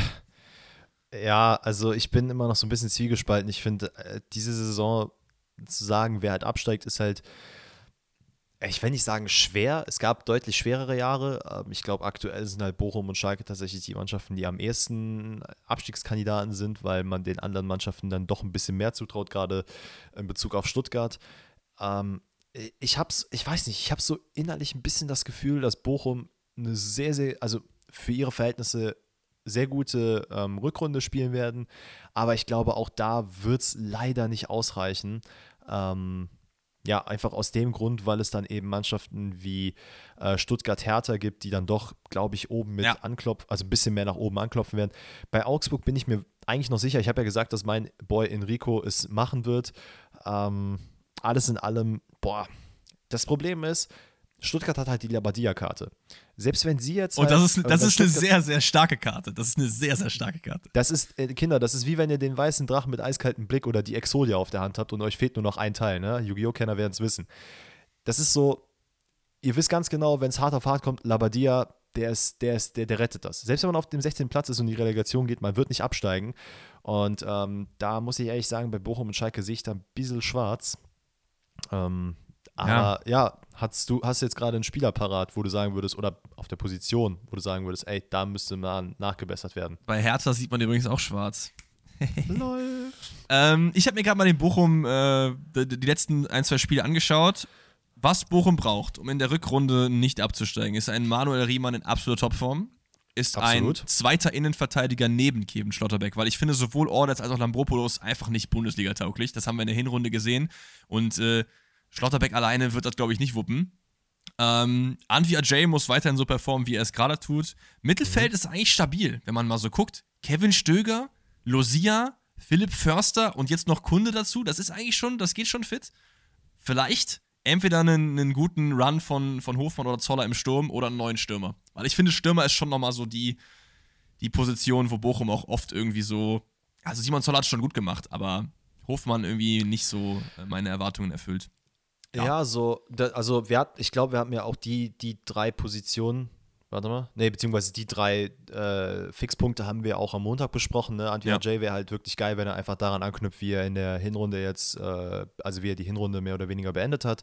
Riemann muss auf jeden Fall in Topform sein. Wir wissen halt nicht, oder wir haben ja auch die Hoffnung, dass Audits einfach wieder ein bisschen mehr in die Form kommt, auch wenn ich da. Oder überhaupt mal in Form, Digga. Ja. Also, gar kein Disrespect, ne? aber ganz, ganz Katastrophen-Hinrunde. Ja, also es, es ist natürlich nur wünschenswert, aber ich würde es auch unterschreiben, dass ich da eher die Zweitligatauglichkeit sehe als die Erstligatauglichkeit. Ähm, glaube auch, dass man halt jetzt bei Kevin Schlotterbeck jetzt, man darf dem jetzt auch nicht zu hohe Erwartungen setzen. Also nur weil da der Name Schlotterbeck ist und der Spieler eigentlich ganz gut ist und von Freiburg kommt, der wird jetzt nicht den kompletten Verein retten. Ne? Das wissen Stimmt. wir alle. Äh, deswegen, ich bin, ich bin sehr gespannt. Ähm, ich muss aber sagen, auch Stürmer fände ich auch gut. Ich, äh, ganz ehrlich, das sind aber so, so, so Mannschaften, wenn du anhand der Rückrunde dir anguckst, wie, äh, auf, aufgrund der Hinrunde anguckst, was da alles schiefgelaufen ist, dann könntest Mhm. du auch jetzt einfach elf Positionen nennen, wo man was verbessern müsste. Ja, schon, schon. Also ich würde auf jeden Fall Stöger ausnehmen, weil ich finde, der hat eine sehr, sehr gute äh, Hinrunde gespielt. Riemann war natürlich auch nicht so der allerbeste. Also ich bin ein riesen Riemann-Fan, aber er hatte auch wirklich ein, zwei Spiele, wo, ich weiß noch, das war doch dieses Spiel, wo er da so rausgelaufen ist aus dem 16er, weißt du noch? Wo Ja. dann irgendwie dann noch so, wo man sich dachte, was macht der Manuel denn da so? Also, ähm, keine Ahnung. Es, es wird spannend sein zu sehen. Ich glaube trotzdem, dass Bochum so oder so runtergehen wird, weil diese Lücken halt nicht zu füllen sind. Und du kannst ja auch nicht den Spielern, die du hast, halt sagen, so, yo, ihr spielt jetzt alle nicht mehr. So, das klappt ja nicht. Was ich übrigens jetzt gerade noch äh, gelesen habe, ist, dass Gamboa jetzt auch ausfallen wird. Circa vier Das Wochen. ist auch nicht so geil, weil man hat, soweit ich weiß, ja auch Janis Horn in die zweite Liga ausgeliehen. Dann hast du halt nur noch Suarez, glaube ich, der da spielt. Oder bin ich da irgendwie falsch informiert? Äh, Staffelidis meine ich nicht Suarez. Suarez ist andere Mhm. Seite. Ja, Boah, schwierig. unlucky. Unlucky. Okay, Leute, nächste Frage. Und zwar kommt die von Raffi und er fragt: Was war das beste Spiel, was ihr je gesehen habt? Ich nehme mal an, es geht jetzt nicht ums Stadion, weil ich war in meinem Leben, glaube ich, sechs, sieben, acht Mal im Stadion. Also da habe ich Oh, jetzt ich nicht dachte, viele Banger-Spiele gesehen. Och man, ich hätte jetzt nämlich direkt eine Antwort für Stadionbesuch gehabt. Ja, hau raus. Sag einfach ruhig beide, beide deine Antworten, weil das Beste, was ich gesehen habe, war natürlich äh, in der Allianz Arena, weil ich da vorher noch nie war. Deswegen äh, Halbfinale, nee, Viertelfinale Champions League, Achtel, äh, Viertelfinale Champions League, Bayern gegen Villarreal. Was war dein Stadionerlebnis? Äh, ich weiß gar nicht, was es für ein Spiel war, ob es Gruppenphase war oder Achtelfinale. Ich glaube Achtelfinale, Dortmund gegen PSG. Das war das letzte Spiel vor der Corona-Pause, als dann alles dicht gemacht hat. Geil. Das war das Spiel, was man 2-1 gewonnen hat. Äh, das war, das war wirklich einfach geisteskrank. Aber wir haben natürlich jetzt hier eine sehr kleine Sample Size, weil ich glaube, du warst jetzt auch nicht 100 plus Mal im Stadion, sondern eher so, weiß ich nicht, 10, 15, 20 Mal oder so. Ja, ich überlege gerade, ob es noch andere Spiele. Also ich hatte sehr viele coole Dortmund-Spiele. Also ich war überwiegend bei Dortmund-Spielen und bei Köln-Spielen. Ähm, oh, doch, es gibt ein Köln-Spiel, das war damals, ich weiß nicht mal, welches Jahr das war. Ich glaube, es war sogar zweite, ich glaube, es war in der zweiten Liga. Da hat man gegen Kickers Offenbach gespielt. Ich meine, es wäre Kickers Offenbach gewesen. Da hat Patrick Helmes noch äh, im Sturm gespielt. Und da saß ich in der, äh, in der ersten oder zweiten Reihe. Und dann hat man, damals gab es noch bei, ich glaube, das war Sport 1 lief das, äh, Hattrick, zweite Liga. Kennst du das noch? Ja, ja. Die Highlight-Show und da, wo, da war ich zu sehen.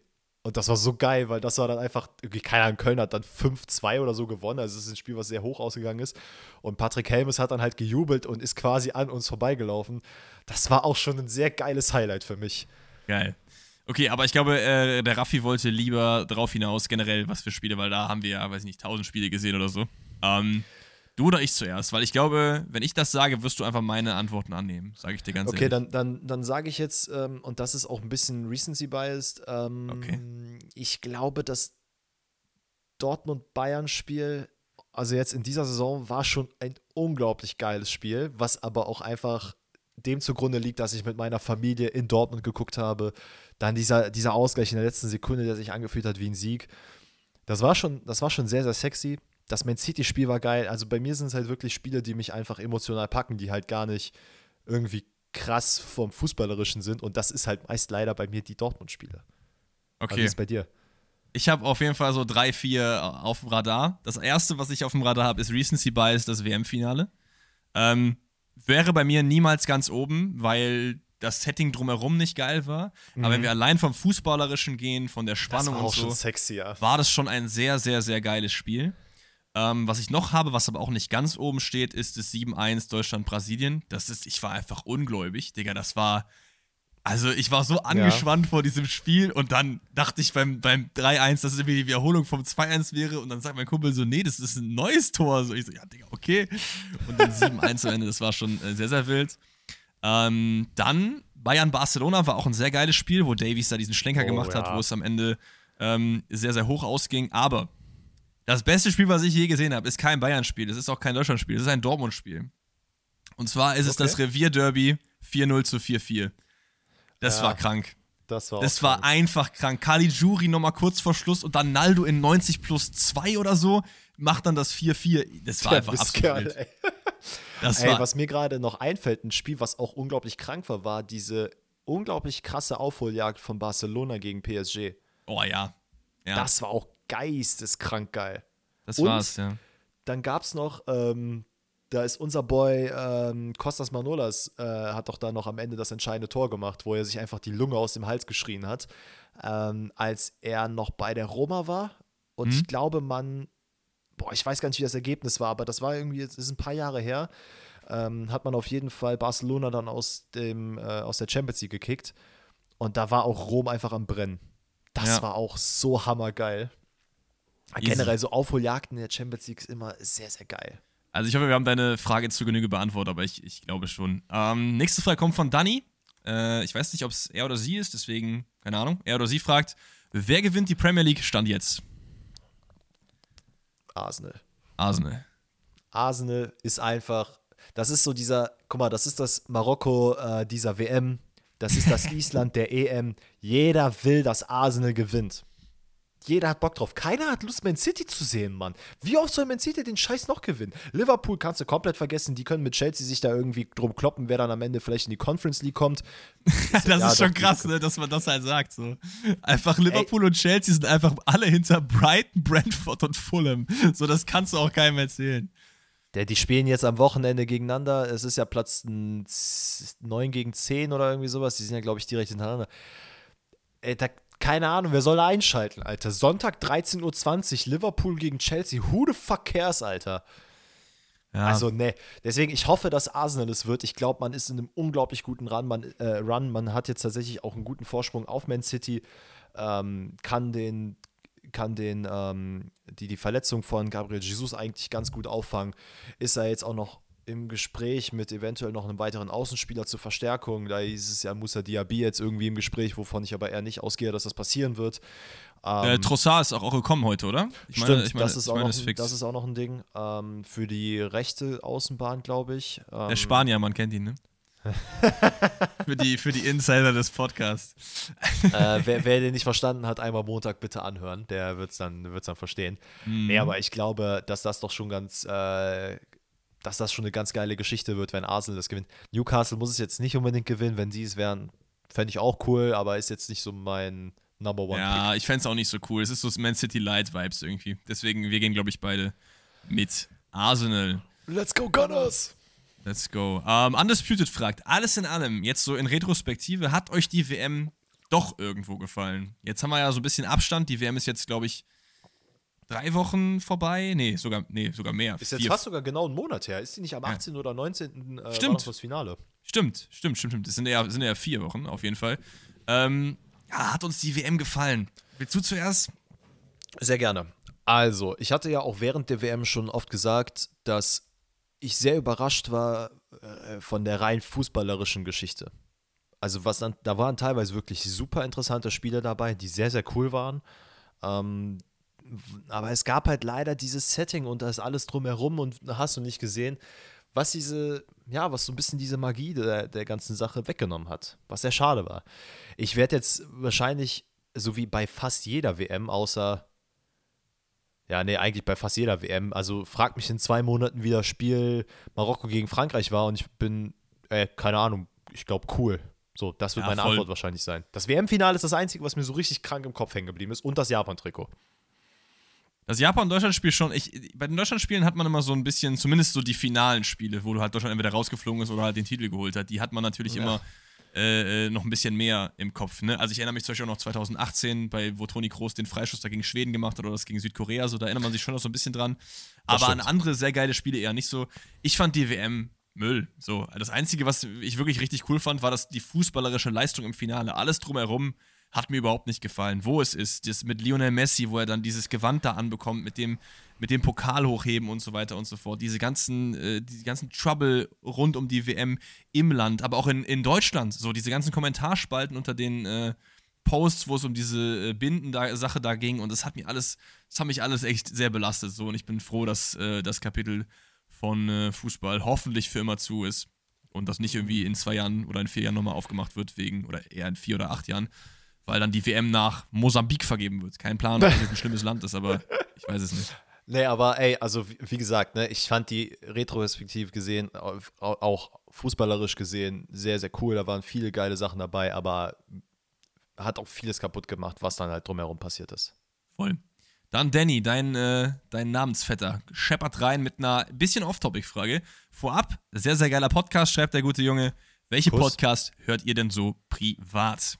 Also ist bei mir, glaube ich, relativ schnell Antwort. Ich höre privat nicht viele Podcasts, weil ähm, ich, bevor wir diesen eigenen Podcast ge gestartet haben, habe ich auch schon öfter schon mal gesagt, ähm, primär halt Fußball-Podcasts gehört habe. Und dadurch, dass ich jetzt selber einen Podcast habe, mache ich das nicht mehr so, weil ich mir dann in meinem Kopf immer so denke, okay, wenn ich jetzt irgendwie 50 plus äh, 2 höre, das ein sehr, sehr geiler Podcast ist zum Beispiel, dann baue ich halt vielleicht die Sachen, die deren Meinung bei mir ein, weil das irgendwie so so halt passiert. Weißt du, wie ich meine? Deswegen mhm. will ich lieber so ein bisschen äh, unvoreingenommen da reingehen. Was ich aber noch höre, ist ab und zu Kicker Meets the Zone, weil die teilweise sehr, sehr geile Gäste haben. Diese Interview-Podcast, äh, wo die dann im Auto rumfahren mit Mario Götze und was weiß ich, finde ich eigentlich sehr, sehr cool. Ähm, und sonst off-topic Fußball-mäßig äh, so ein bisschen True Crime. Also ich mag sehr gerne den Podcast von der Zeit, Zeitverbrechen heißt der. Da geht es um so Verbrechen und ähm, so Strukturen und so ein Stuff. Das ist eigentlich ganz cool. Aber sonst bin ich jetzt nicht so der große, große Podcast-Hörer. War es zumindest früher mal. Ähm, bei mir sind es eigentlich fast die gleichen Podcasts, aber ich höre sie mir weiterhin noch an, weil ich doch tatsächlich sage, dass ich so viel, also jetzt gerade auch im, aufgrund des Podcasts, den wir jetzt haben, noch so viel Fußballwissen wie möglich mir reinziehen will. Ja.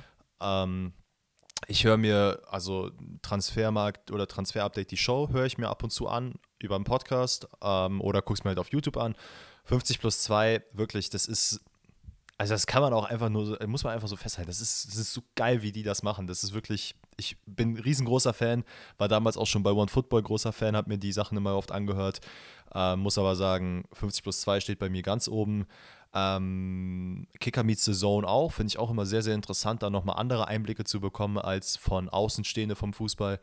Und darüber hinaus ähm, gibt es zwei Off-Topic-Podcasts, die ich mir anhöre. Das ist einmal von ähm, meinem Kumpel Mirko. Ähm, der Podcast heißt Einer zu viel. Das ist quasi so Gequatsche über alles Mögliche, aber es ist wirklich sehr, sehr geil. Lohnt sich da einmal reinzuhören äh, oder auch öfter. Und, Einmal also. Okay. und dann äh, höre ich äh, der Podcast Talk to Me in Korean, was einfach eigentlich nur Koreanisch lernen ist. So Das ist aber auch wirklich ab und zu nur, wenn ich mal ins äh, Büro fahre und dann in der Bahn sitze. Da hört man sich das mal 20 Minuten an und fertig. Kurzer Flex, ne? Talk to me in Portugies hat er nämlich schon durch. Ja, ja moin. Haben wir doch schon. Den haben wir doch schon. Okay, dann die nächste Frage kommt von Burak und der fragt, wie findet ihr es, dass sowohl Spanien als auch Italien ihre Pokalfinals im Ausland austragen? Und die äh, Antwort ist relativ kurz und einfach, nämlich Käse. Also fühle ich wirklich überhaupt nicht. Wie ist es bei dir? Ähm, ja, bei mir ist es eigentlich ähnlich. Ähm, es war ja jetzt gestern oder vorgestern das, das ich, ich glaube, italienische Supercup, äh, Sub, nennt, wie nennt sich das? Coppa d'Italia? Irgendwie Coppa sowas? Italia, genau. Ja. Coppa Italia. Ähm, und am Sonntag, letzten Sonntag, gab es ja den spanischen Supercup. Äh, El Clasico, Real gegen Barca. Und ey, ganz ehrlich, geisteskrank scheiße. Also sorry. Aber ich habe da gestern, gestern mir die Highlight-Videos von Inter AC angeguckt. Äh, da war ja gar keine Stimmung im Haus. Da war ja gar nichts. Das war ja wirklich einfach, wie du sagst, Käse. Ähm, am Sonntag, das Spiel war auch das, da, da, du hast gesehen, das, das Stadion war nicht ausverkauft. Welches El Clasico ist denn mal nicht ausverkauft? Ich, ich finde das so scheiße, dass man sowas in solche Länder gibt. Ähm, es gibt genügend Sportarten. Jetzt aktuell ist ja die NBA auch in Paris und ich glaube Chicago gegen Detroit, was ja auch äh, eine sehr große Rivalität ist wird in mhm. Paris ausgetragen. Finde ich cool. Das ist Regular Season. Aber ich glaube nicht, dass die NBA auf die Idee kommt oder auch jetzt die NFL und sagt, ey, wir setzen jetzt mal das Playoffs-Finale oder die, den Super Bowl, werden wir jetzt mal in Saudi-Arabien einfach austragen lassen. Ich muss auch ehrlich gesagt sagen, das ist jetzt auch ein Beispiel, wo ich sage, das ist echt gut. Nämlich die NFL hat ja auch dieses äh, Spiel in der Allianz, was Allianz Arena, auf jeden Fall war es in München äh, veranstaltet, ja. was äh, übertrieben gut ist, weil in dem Sinne, dass es halt Werbung für den Sport ist. Ne? Also ähm, das Interesse war aber auch geisteskrank äh, da. Ne? Es war ja auch ausverkauft. Die haben gefühlt gesagt, das wäre äh, das beste Spiel überhaupt gewesen. So, ich habe es nicht gesehen. Ich bin nicht so Football interessiert. Aber sowas ja, finde ich dann. war geisteskrank. Ja, sowas finde ich halt dann in Ordnung so. Und es muss jetzt auch nicht in Deutschland sein. Es kann von mir aus auch, wenn die Nachfrage da wäre, sollen die mal Werder Bremen gegen Schalke in Saudi-Arabien spielen lassen, wenn da die Nachfrage da wäre. Aber das ist es, glaube ich, eigentlich nicht. Ne? Es ist eher so ein Geldding. Und das ist dann wieder uncool. So. Also den Sport einer breiteren Masse zugänglich machen, ist eigentlich geil aber nicht so. Und erst recht nicht diese wichtigen Spiele, die Finals. Also, keine Ahnung. Das äh, Pokalfinale ist doch auch für die, für die nationalen Fans so das geilste Spiel mit der, der Saison. Du hast sonst nur noch Derbys, CL, Pokalfinale und halt so Erster gegen Zweiter oder so. Das sind die geilen Spiele. Ja, es, ist halt, es ist halt leider so ein, du spuckst den Leuten oder den Fans halt des Vereins ins Gesicht. Ne? Also, wie gesagt, ein El Clasico will man sich geben. Äh, die, die, die Mailand-Rivalität, da, da brennen die Fans für. Und dann hat jetzt, ich weiß jetzt gar nicht, DeMarco, glaube ich, für Inter Mailand getroffen, hat sich ge hat gejubelt und gefreut wie sonst was. Was meinst du, was da passiert wäre, wenn der im San Siro dieses Tor geschossen hätte? Da wäre das Haus am Brennen gewesen. Und so hast du halt da, ich weiß gar nicht, in Riyadh oder wo die gespielt haben. Äh, es ist, also weiß nicht, ich finde das, das ist halt das Schlimme daran. Es hat per se jetzt, ich finde es ich gar nicht jetzt die Sache, dass es in Saudi-Arabien stattgefunden hat. Nicht wegen den Leuten, weil die werden auch Fußball interessiert sein, haben wir ja auch schon angesprochen. Aber ich finde es einfach kacke, weil die Nachfrage nicht wirklich per se da ist. Die Stadien sind nicht komplett ausverkauft. Du ja. kannst mir nicht erzählen, dass da einfach, wenn die da 80 Leute, äh, 80.000 Leute ins Stadion bekommen, dass da wirklich alle AC Mailand und Inter Mailand Fans sind. Und am nächsten Tag, wenn dann Real Madrid gegen Barcelona spielt, ist da Real, äh, sind da alle Real und Barca Fans. Ich finde das halt kacke, weil es kommt sehr, sehr künstlich rüber. Und das ist einfach, das wird diesen, diesen, ähm, ja, diesen Spielen auch einfach nicht gerecht. Und das finde ich sehr schade. Und leider Voll. werden wir es wahrscheinlich äh, hier und da immer öfter sehen. Aber ab, ich bin absolut kein Fan davon. Also ich finde es sehr, sehr, sehr, sehr schade, dass der Fußball so eine Entwicklung nimmt, dass man sowas machen muss, weil es gibt auch andere Sportarten. Ich hatte es ja schon mal, glaube ich, in einer Podcast-Folge gesagt, dass ähm, große Wrestling-Veranstaltungen in Saudi-Arabien gemacht werden äh, von der WWE, weil man einfach weiß, dass da richtig viel Geld hintersteckt. Und im Endeffekt, du, du, du kämpfst oder du, du wrestelst da vor, weiß ich nicht, 200 Leuten statt vor komplett ausverkauften Häusern. Und du weißt, du machst das jetzt gerade nur, weil die Company da unglaublich viel Geld bekommt. Finde ich einfach schade. Ist es auf jeden Fall auch. Aber damit haben wir die Frage, glaube ich, auch ganz gut beantwortet. So, zwei Fragen haben wir noch. Und zwar eine Off-Topic, eine Fußball. Was willst du zuerst? Gib mir die Fußball. Mo fragt, macht man ein Prime-Ranking von diesen fünf Spielern? Felipe Luis, äh, jetzt habe ich, weil Alba und Alaba durcheinander sind. Also Felipe Luis, äh, Jordi Alba, David Alaba, Guy Clichy und äh, Patrice Evra, alles Linksverteidiger. Boah. Schwer. Schwer. Weil äh, ich in meinem Kopf sind viele von denen auf demselben Level, so, wenn ich das jetzt so, so von vornherein lese.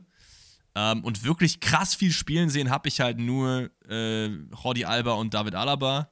Philippe Luis dann dahinter und Patrice Evra und Guy Clichy sind beides so Spieler. Da habe ich jetzt nicht so eine krasse, ähm, krasse Verbindung zu. Wie ist es bei dir? Äh, eigentlich ziemlich ähnlich. Ähm, ich muss aber irgendwie so aus, aus dem Bauchgefühl direkt sagen, dass ich Alba, nee, doch Alba über, nee, Alaba über Alba sehe. So, jetzt habe ich's. Ja. Also Alba wäre tatsächlich bei mir auf dem letzten Platz, denke ich. Auf dem, von denen auf dem letzten Platz? Krass. Ja. Krass, krass, krass. Guy Clichy spielt übrigens immer noch, sehe ich gerade. Bei Servette in der äh, Schweizer ersten Liga. Wild. Du Scheiße. Ich, ich, ich würde, ich würde Guy Clichy, glaube ich, auf den letzten Platz machen, weil ich zu Äh, dem ja, am ich wenigsten hab- von denen weiß. Ja, nee, darum geht es gar nicht. Aber jetzt gerade, wo ich nochmal so drüber nachdenke, glaube ich, äh, werde ich auch Albers äh, Legacy jetzt gerade nicht gerecht. Ich, ich wollte auch gerade sagen, weil du darfst ja auch nicht unglaublich vergessen, er war halt mit in dem, äh, dem dominantesten Team der Fußballgeschichte äh, mit am Start und auch jetzt nicht so super unwichtig. Ne? Deswegen finde ich es krass. Also für mich wäre wahrscheinlich sogar Jordi Alba von den allen am ehesten auf der Eins. So. Ich weiß jetzt nicht, ob du das jetzt so anders siehst. Also ich würde, äh, ich Boah, würde ich- vielleicht, ja?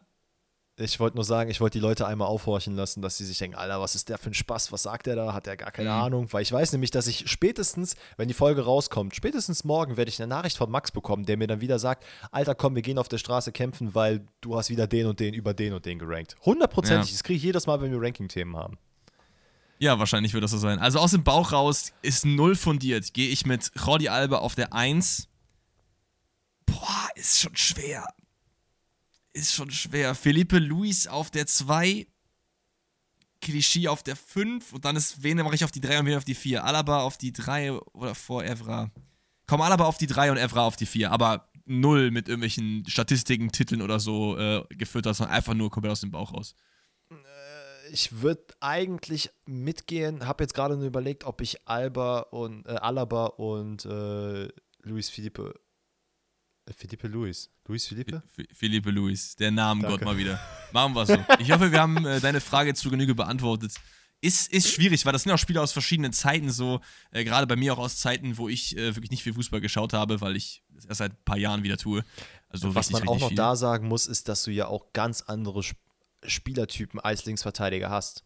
Ja, Also ja, klar, auf jeden dieses, Fall. Dieses Fünferkettenmäßige, dass ein, ein Linksverteidiger eigentlich schon fast äh, der zweite Linksaußenspieler ist, das ist ja jetzt keine Ahnung.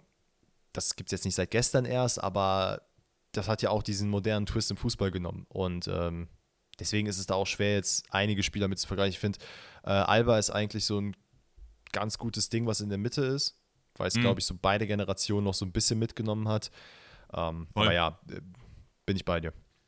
Okay, dann haben wir noch eine Frage, eine Off-Topic-Frage vom lieben Johann und der fragt ganz einfach, was sind eure Lieblingsstädte? Klammer auf, außer Köln, Klammer zu, weil äh, das ist nun mal die Stadt, also die Großstadt, an der wir am nächsten dran geboren sind. Macht Sinn, die dann zu exkludieren. Ähm, ja, fang du ruhig gerne an. Ähm, ja, ich glaube, die meisten werden es wahrscheinlich äh, sich denken können. Bei mir stehen, in, also jetzt ist keine Reihenfolge, aber Porto, Tokio und Seoul ste sind bei mir wahrscheinlich meine Lieblingsstädte innerhalb von Deutschland. Keine Ahnung, Dortmund ist auf jeden Fall keine geile Stadt. Ähm, Ja, ist es nicht. nee. Mag zwar, dass das meine Essen Familie da ist. Ja, ähm, weiß ich nicht. Ich finde so, ansonsten, ich habe viele Städte auch, glaube ich, noch gar nicht besucht. Ich glaube, Kopenhagen ist eine unglaublich geile Stadt. Da bin ich damals gewesen, als ich klein war.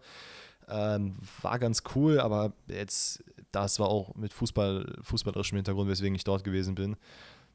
Ähm, boah, ansonsten, London ist schon sehr geil, aber würde ich jetzt, glaube ich, nicht zu meinen Fave zählen. Wie sieht es bei Ja. dir aus? Ja, bei mir ist es auf jeden Fall eher innerdeutsch, ne, weil ich halt diese, diese riesen Weltmetropolen teilweise noch nicht besucht habe, ne. Also ich war noch nie in irgendwelchen asiatischen Städten, vielleicht würde ich dann auch sagen, äh, Seoul oder Tokio sind halt ganz geil. Äh, Porto war ich auch noch nicht. Ich war halt in, wo war ich denn? Ich war in Amsterdam, ich war in London, Oh, äh, ja, ich war in Amsterdam auch Prag, ich war in, wo war ich denn sonst noch? In Manchester war ich auch, ähm, was übrigens auch keine geile Stadt ist, so in meinen Augen. Ich würde, glaube ich, eher innerdeutsch gehen. Ich würde sagen, äh, Hamburg ist auf jeden Fall sehr, sehr geil. ähm, weil es Mhm. einfach eine wunderschöne Stadt ist. Äh, Die Hafenstadt ist geil, die Leute sind richtig, richtig cool. Ähm, und ey, ganz ehrlich, es ist zwar außer Köln, aber Köln ist für mich einfach ganz oben. Fakt so. Ey, das ist wirklich verrückt, ne? Also, ich glaube zum Beispiel Städte wie Bonn, die ja auch bei uns unmittelbar in der Nähe sind, das sind halt, die, die, die findest du nur cool, wenn du halt hier wohnst, weil ich glaube, außerhalb von Umkreis von 50 Kilometer interessiert sich kein Schwanz mehr für Bonn. Wie Mhm. auch immer das mal in der Hauptstadt war. Keine Ahnung, wie das passiert ist. Naja, äh, Köln, muss ich auch sagen, hat einfach so von allem alles. Und Ja. das ist das Geile, weil du hast, Berlin zum Beispiel sind wir beide, glaube ich, gar keine Fans von. Ähm, Nee, überhaupt nicht. Werden wir irgendwie gar nicht heiß mit. Äh, ich glaube, München, also München ist eine unglaublich schöne Stadt, aber da laufen halt auch nicht alle, aber viele Snobs rum, genauso wie es in Düsseldorf ist. Ja, voll. finde ich auch irgendwie, also Köln auf jeden Fall über Düsseldorf, keine Frage.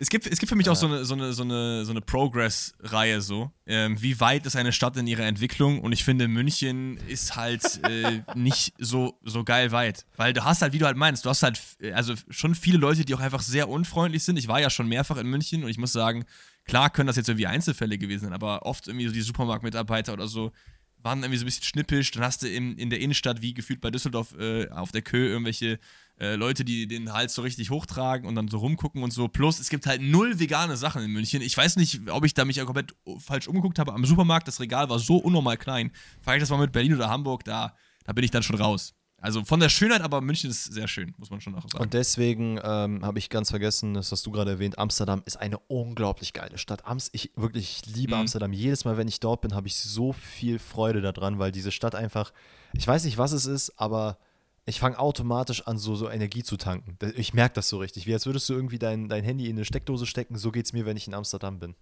Tauscht halt nur Energie gegen äh, Bares, ne? Weil Amsterdam, genau wie München auch, ist natürlich unglaublich teuer. Wirklich unfassbar Ja, teuer. dort, dort, dort zu leben, hau rein. Also, Äh, Nicht nur dort zu leben, Fall. auch da in den Café zu gehen, äh, was zu kaufen, zu parken, was Ja, weiß gut, ich, das das, stimmt, ist das halt stimmt. alles so krank teuer. Und das ist halt das Geile am Pott, ne? Also Pott hat auch Charme, natürlich, aber Pott ist halt einfach billig. Also, ich, äh, Kumpel von mir hat lange in Dortmund gewohnt, da gehst du hin, gibt's einfach so vegane Marina, 6 Euro, Digga, 6 Euro! Hier muss ich 10, 11 Euro bezahlen für so eine Pizza. Keiner weiß. Das Naja, ist das, auf jeden das Fall Kranke, was ich, am, was ich am Döner festgestellt habe. Der Dönerpreis in Bonn ist eigentlich so der Indikator dafür, ob Inflation ist, ob irgendwie die Preise generell steigen. Dönerpreis in Bonn war immer Killer. Der ist in Köln schon unverschämt dann gewesen. Und darüber hinaus. Digga, ja, hau rein. Apropos Döner, ne? Bei mir macht jetzt äh, äh, Mangal-Döner um die Ecke auf. Nur das Ding ist, 50 Meter weiter ist schon Mangal-Döner. Hä? Das ist einfach so zweimal nebeneinander. Das eine heißt dann irgendwie Mangal-Döner Lamajun, da gibt es dann Lamajun und bei dem anderen nicht und dann gibt es ganz, ganz weird. Auf jeden Fall äh, so ein kleiner Side. Das ist genauso wie wenn du DM, Rossmann und Hit und Lidl alles zwei Meter nebeneinander hast. Ja, aber das ist wieder geil, weil die haben ja unterschiedliche Sortimente. Naja, egal. Ähm, das war auf jeden Fall das Wort zum Sonntag. Was wir noch auf jeden Fall erwähnen müssen, ist, wenn ihr das guckt oder hört, am nächsten Tag abends machen wir einen kleinen Stream, Danny und ich. Der 20.01. Da geht's wahrscheinlich so gegen 17 Uhr los. 17 Uhr am 20.01. werden wir einen kleinen Karrierestream machen auf Twitch. Bei mir äh, einfach twitch.tv slash grabo und dann drei Unterstriche oder einfach Grabo suchen oder den Links in unserer Bio benutzen, dann kommt ihr dahin. Wir werden einfach ein bisschen quatschen. Wir können live QA machen, ihr könnt Fragen reinspammen, ähm, alles, was ihr wollt und nebenbei ein bisschen FIFA spielen. Das wird es auf jeden Fall ab jetzt auch öfter geben. Ähm, ich weiß nicht wie oft, alle zwei, drei, vier, fünf Wochen, keine Ahnung. Werden wir dann nochmal uns zusammensetzen und schauen, wie wir das realisieren können. Ist ja auch immer so ein Ding. Danny arbeitet voll. Ich habe auch richtig viel zu tun, dass wir das irgendwie zeitlich hinbekommen. Aber wir haben Bock, wir probieren das jetzt mal aus und äh, es ist eigentlich alles startklar, dass er morgen vorbeikommt und wir eine gute Zeit haben zusammen. Ich bin geisteskrank aufgeregt. Echt? Geil. Ich muss halt Geil, nach geil, 100 geil. Jahren mal wieder FIFA zocken. Plus ich bin zum ersten Mal in einem Twitch-Stream drin. Und das nicht Ach, als das- jemand, der nur kommentiert oder irgendwelche schon. Fragen stellt. Das wird schon, das wird schon. Okay, Leute, dann würde ich sagen, wir haben die äh, Donnerstagsfolge wieder erfolgreich durchexerziert. Wir freuen uns, dass ihr so lange dran geblieben seid und äh, habt noch einen wunder, wunder, wundervollen Tag. Wir hören uns am nächsten Montag dann, hoffentlich dann, wenn alles glatt geht, mit dem ersten Bundesliga-Rückblick des neuen Jahres. Ich habe auf jeden Fall sehr, sehr Bock drauf und ich hoffe, ihr auch. Bis dann. Ciao, ciao. Ciao, ciao.